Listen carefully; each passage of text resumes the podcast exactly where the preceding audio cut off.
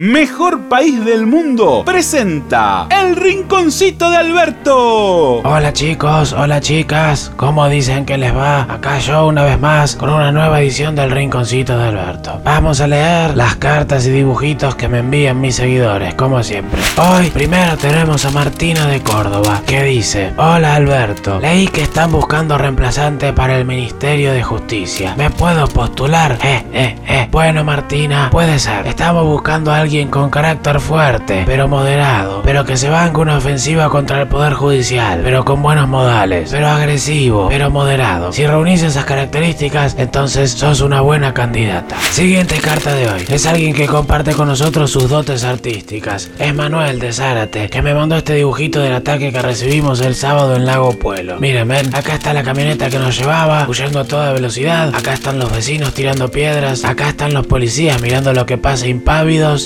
Estoy yo y toda la comitiva. Fabiola, Catopodis, Ferraresi, Biondi, Vito Velo. Muy bien, muy completo, Manuel, ¿eh? Tenés verdadero talento. Y aprovecho que salió este tema con el dibujo para hacer mención a los hechos del sábado. Por más que deseen amedrentarnos, nosotros no responderemos con la misma moneda. Algunos tiran piedras, nosotros tiramos vacunas. Algunos buscan el conflicto, nosotros buscamos el diálogo. Algunos llevan objetos contundentes, nosotros llevamos dos docenas de facturas y algunas masitas para compartir estaban todos tan ocupados en gritar y tirarnos baldosas que nadie las quiso comer. Bueno, eso fue todo. Nos encontramos la próxima acá en una edición más del Rinconcito. Chau. Mejor país del mundo.